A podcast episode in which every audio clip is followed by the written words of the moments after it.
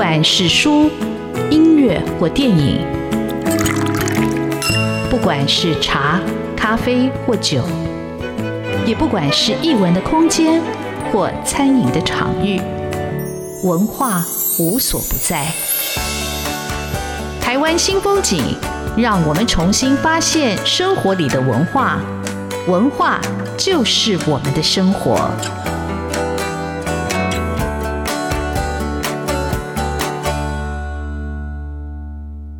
湾新风景现场为各位听众朋友邀请到的是作家、译家、出版家李静怡啊。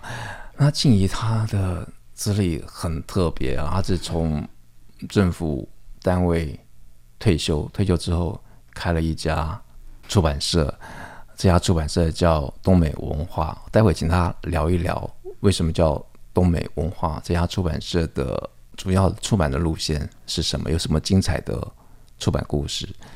我知道静怡其实是因为静怡翻译过一本小说，那时候那本小说大街小巷，甚至在街运上，每个人。都在读，叫《追风筝的孩子》啊，我们是追着书的中年人哦。那那本书真的是脍炙人口，译者就是李静怡。我也很想知道静怡这个哦翻译的故事是怎么开始的。在节目开始之前，跟静怡闲聊，才知道我很久以前读的一本科普书。那时候大家在读科普书，虽然我们一点也不科普。那本书叫《理查费曼天才的轨迹》，译者居然是李静怡。所以静怡的翻译的。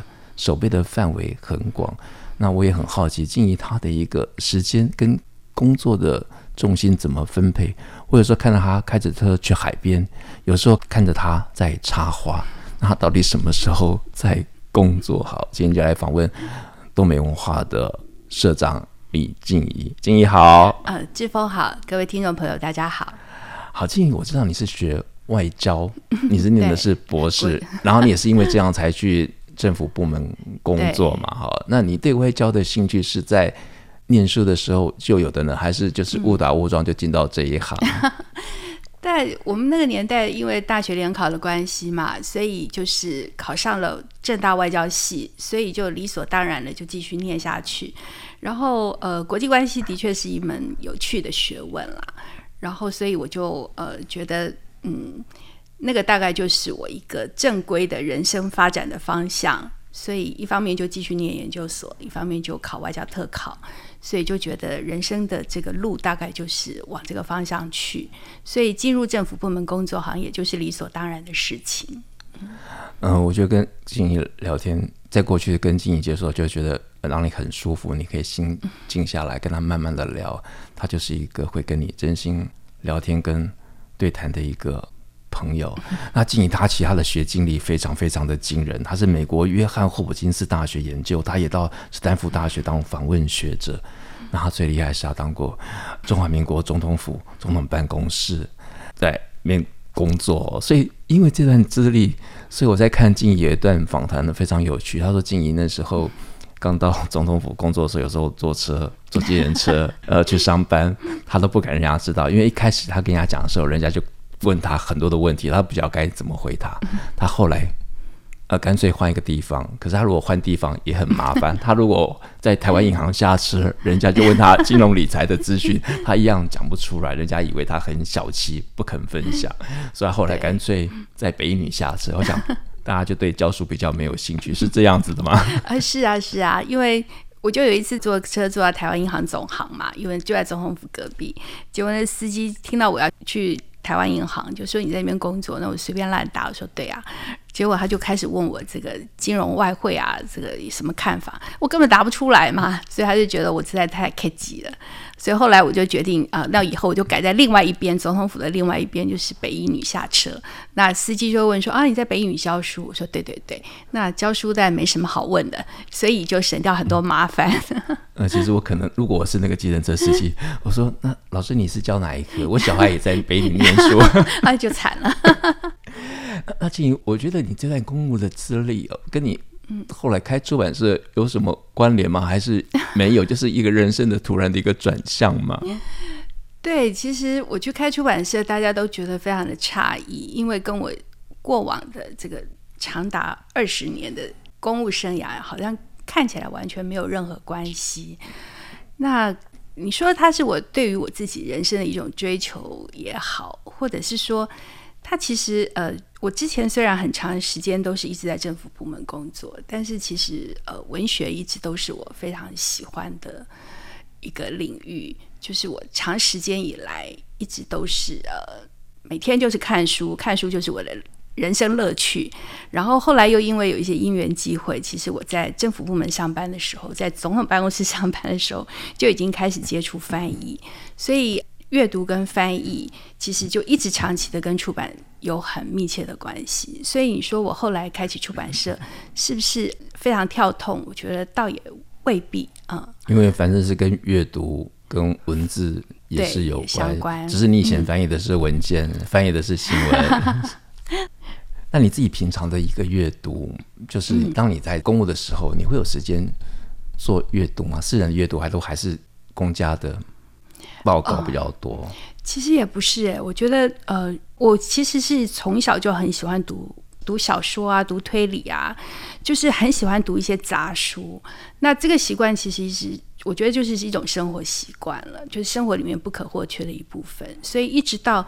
我在公部门工作，其实我闲暇的时间，我也我当然要花很多时间阅读专业的东西，但是我空下来属于我自己的时间，我还是很努力的在读小说，读各式各样的小说。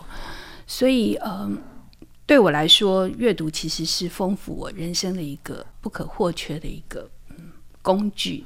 呃，静怡说她喜欢读推理小说，喜欢读小说，嗯、我觉得。光是阅读别人家出版的不过瘾，所以他干脆 退休之后开了一家出版社，那家出版社叫东美文化，其中很重要的一个系列就是推理小说，是这样的嘛？对不对？对，开启出版社其实也是，嗯，原来不在我的人生规划里啦。那后来之所以决定开出版社，是因为觉得我有很多我自己很喜欢的作品跟作家，但是在台湾没有得到很好的重视。那就觉得说，哎，那我如果心有余力，我开一家出版社来出这些作家的作品，让台湾的读者也多一个呃阅读的选择，好像是一件蛮有趣的事情。所以当时一开始就是是因为我喜欢一位呃英国的推理小说作家叫约翰哈维，那他最脍炙人口的是一个叫瑞尼克探长系列，就是以一个呃诺丁汉的探长做主角的一个系列，总共有十二本。那其实我是在台湾最初看到的版本是陈宇航陈老师引进的版本，但是那个书就没有没有把系列出齐，那就在台湾试过几次，都是两三本就结束了。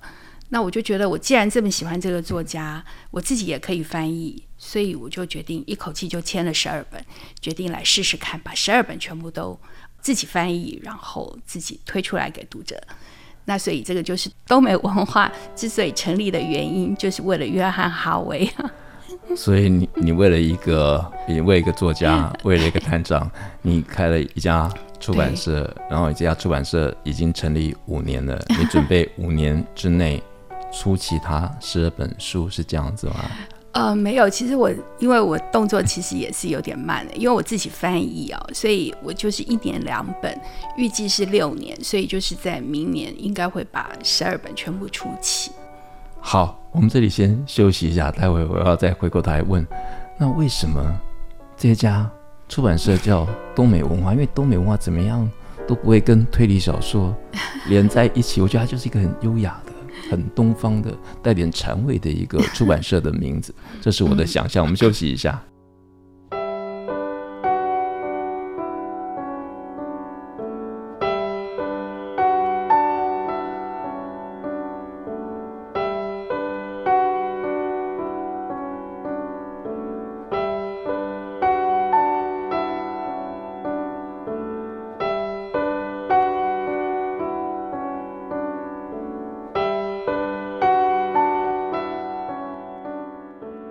新风景现场为各位听众朋友邀请到的是同行，也是非常优秀的出版人、翻译家李静怡博士，来到我们的现场，跟我们分享他的出版故事。我刚有问他，就是为什么这家出版社叫东美文化？我一直以为他应该比较艺术跟人文类，或者是一种带有禅意的心灵类的出版社，结果并不是嘛？其实要说起这个出版社的名字，我们原来几个朋友开玩笑的时候，本来是想说，我们应该要把我们自己喜欢的出版，就是喜欢的作家系列作品全部一起出齐。那例如我要出约翰哈维，我就应该开一个哈维出版社，然后把它十二本都出齐之后把它关掉，再来搞一个什么麦克康纳利，就康纳利出版社，然后再把康纳利的几十本出完，然后就把它关掉。这原来是一个呃。就大家就觉得，哎，这样挺有趣的。那当然要开个出版社，不可能是真的这样子做。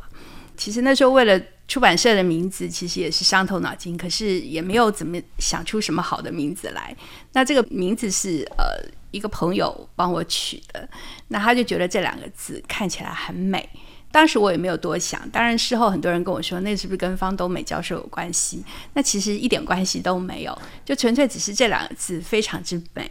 然后呃，也刚好我们在古书里面刚好找到两个这个字哈，刚好可以做成一个 logo，觉得很漂亮，所以就决定就叫做东美。那刚刚之锋说他听起来比较古典，比较文学，那的确也是，因为我自己比较热爱文学，尽管我。一开始是想出推理小说，但是之后我们其实主力都放在文学上，就包括我们后来出的金宇澄一系列的，就是分量比较重的文学的作品。所以我觉得，好像这个东美冥冥之中好像是为了金宇澄的作品去铺路的，我有这种感觉。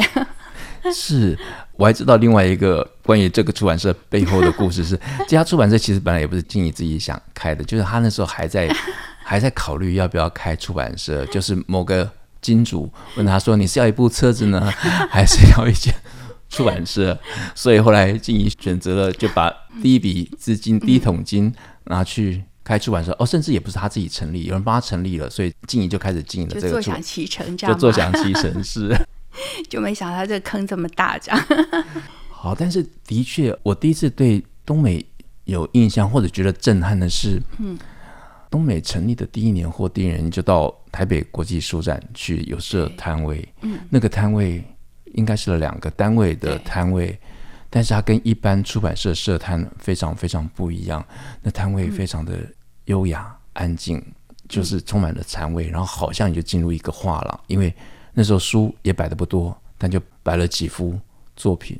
那我真的有的时候孤单。很烦的时候，人很多的时候，然后书很多的时候，我就跑去东美晃一晃，然后再回来。我想，哇，这个出版社到底是什么样的出版社？这个社长到底在想什么？因那个是东美成立的第一年。对，成立的第一年，然后其实我也没有多想，就觉得说好不容易有一个机会可以用出版人的身份去参加国际书展，那就觉得嗯，那就来好好的经营一下。呃，可是因为是成立的第一年嘛，所以我们的作品不太多。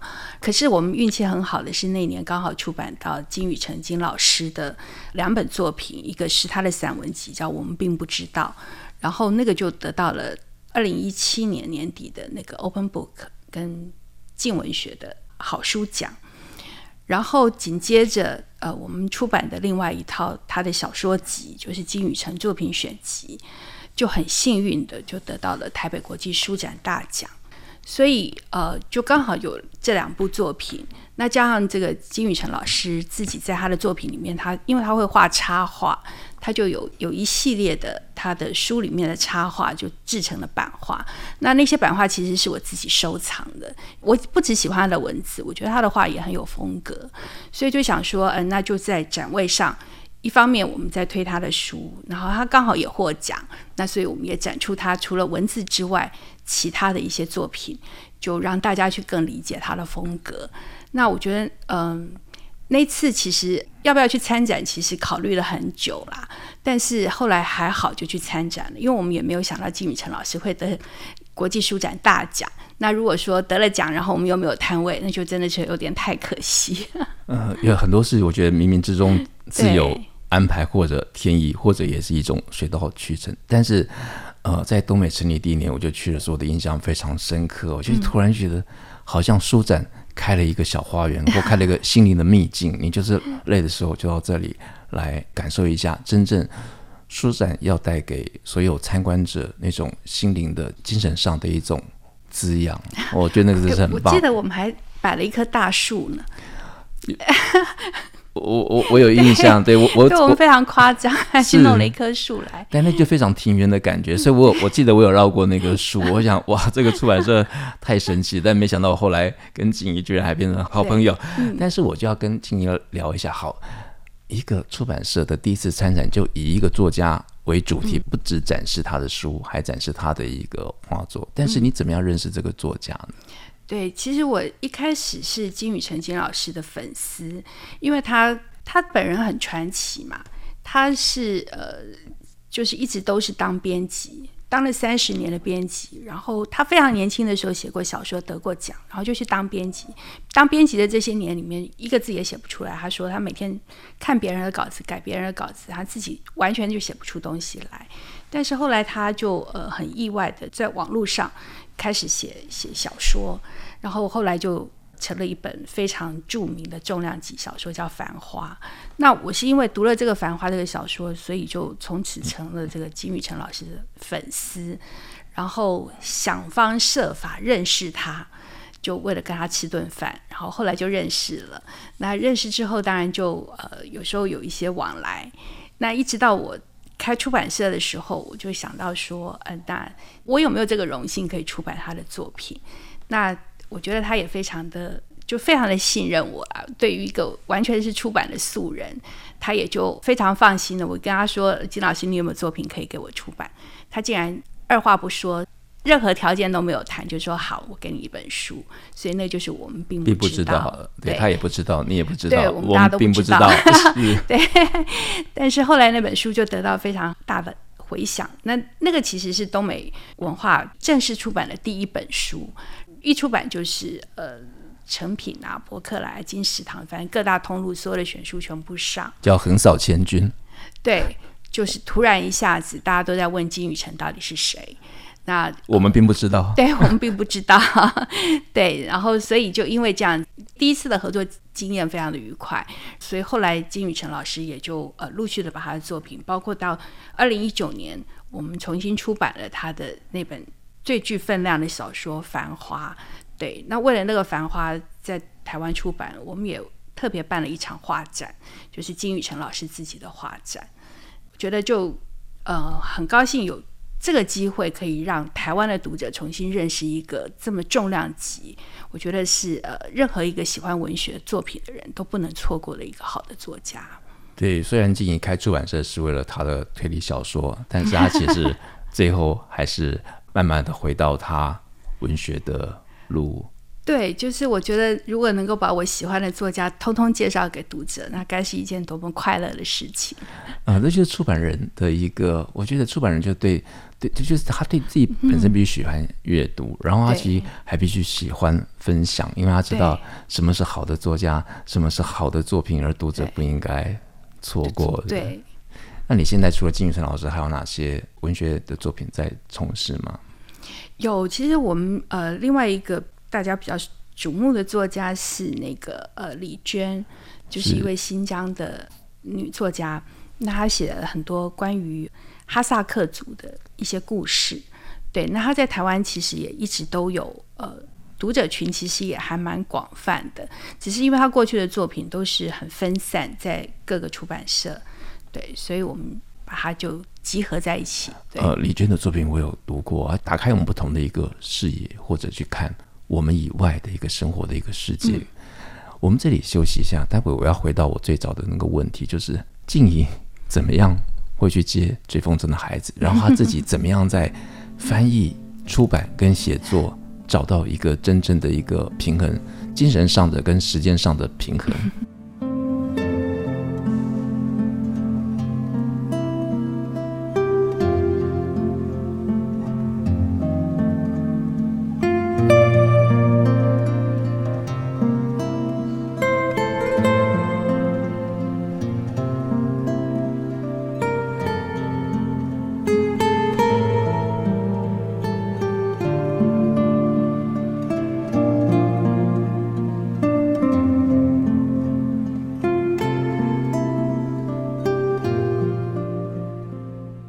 新风景现场邀请到的是东美文化的社长李静怡博士。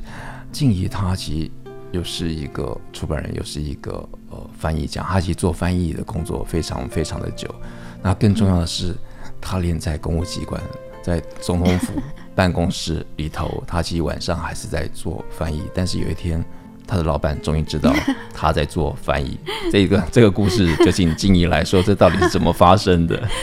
啊，没有，因为我就是还在念研究所的时候，就在牛顿杂志打工嘛。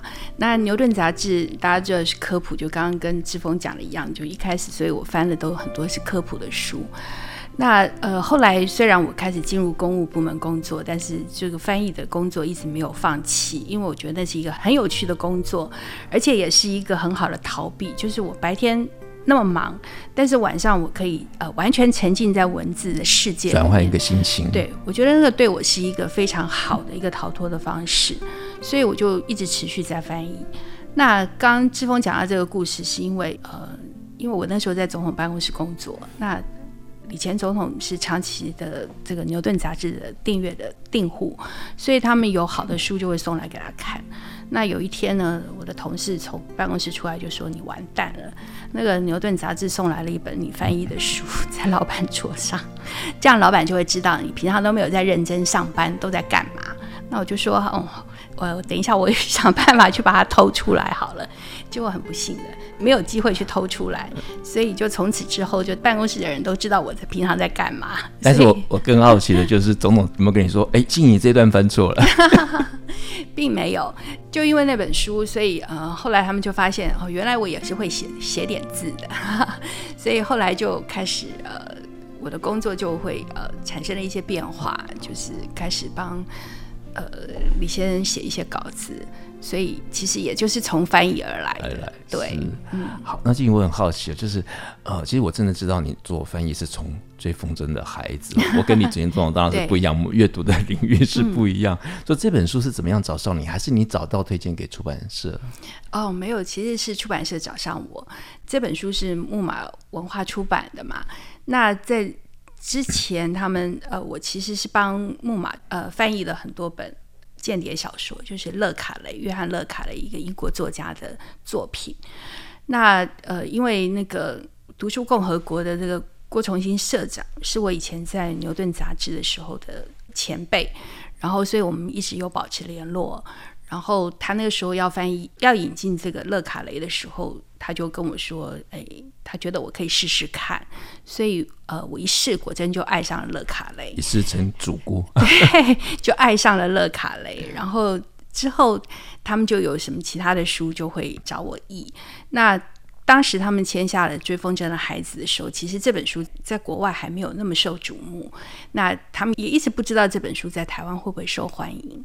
但是他们给我看的时候，我就觉得，哎，这本书我还蛮喜欢的，所以就就翻译了这本书。对，那至于后来为什么会大卖，其实也一直是，一直是大家觉得，呃，就其实就是这样，就什么书会畅销，其实谁也说不准。对、呃，我我是一个同行，一个同行的角度来看，嗯，自从静怡翻译了《追风筝的孩子》，所有的出版社的同行就追着静怡跑，就是好的书稿 一定要找到静怡啊，包括小弟我。好，但我很好奇，静怡你自己当总编辑，自己也写书，然后你要翻译，你这个时间上不会打架吗？你是怎么样去安排的呢？其实我不是一个什么呃特别对时间有计划的人，我觉得我自己对于那个时间管理都有点问题。不过我现在就是呃，基本上白天当然主要是呃出版社的业务，有很多的事情是你就是很多的杂物你一定要处理，那你就是呃白天就是好好的上班，那晚上的时间我尽量还是留给自己，所以我现在基本上还是。晚上还是保持着翻译的习惯，因为那个还是我一个很好的一个喘息的空间，所以呃，就是尽可能的还是保持这样子的时间的分配。嗯，呃，静怡在一个专访里头，他有有句话描述很好玩哦，他说帮总统写文稿的确就像是一种翻译啊，啊，但是他在生活里头，他真的就在进行这种嗯翻译的工作。嗯，但是我我很少听到有人。把翻译当成逃避，因为我觉得 翻译是很辛苦的，你要很专注啊，他怎么可能会是一个逃避呢？对，我每次这样讲，好像大家都觉得很奇怪，但是就是因为他很专注，所以我好像就是在翻译的时候，我可以把耳朵关起来，把我脑袋里面所有其他的思绪全部都排开，我只要专注在我眼前的文字就好了。所以我觉得那个对我来说就是一个很好的心情的转换跟逃脱的空间。所以你不会挑你不喜欢的作品，或者是你那个超过你的一个阅读范围的作品的作品吗？对，就是通常对我来讲，我我接翻译的首要条件一定是这本书我要喜欢，因为嗯、呃，你读到不喜欢的书呢，读了几页不喜欢，把它丢开就算了。可是你接了一个翻译，你可能要。四个月、半年都跟他相处在一起，你如果讨厌这本书，你怎么可能？所以，呃，我觉得，因为我时间一方面也不多啦，然后我也有比较呃大的自主性去选择书籍，所以我觉得这是我的运气。嗯嗯，对，静怡的时间的确，我觉得他人生很充实，他有时候还要去吃个。下午茶吃个蛋糕，然后又去插花，但插花那是那是我喘息的时间。哦，是是是，那但是插花，你想至少要花个半天吧？对，其实我最近因为一直觉得要让自己工作减量，所以呃每个礼拜要花一个下午去插花，但是那个我就觉得很好，也是一样，它的确也就是一种逃脱，就是你什么事都不想，就是。光是就去去插插花，我觉得每一个出版人在现在这个工作压力下，应该都要找到一个这样的出口才行。对我，我我觉得像像我这样的人很难跟优雅画上等号。那我觉得静怡就是我认识的朋友里头非常优雅的一位，但是他的工作非常非常的呃出色。静怡说他自己并没有人生的规划，但是他有一句话，我觉得可以分享给各位听众朋友。静怡这么说。有机会就去抓住，所以一直都要好好准备。好，嗯、谢谢静怡上我们节目来介绍她自己，介绍东北文化。东北文化的好书非常多，然后包括静怡自己也写书《漫长的告别》，写他在总统府跟着李总统工作这段难忘的经验跟记忆，也非常值得大家来阅读。谢谢静怡，谢谢志峰，谢谢各位听众朋友。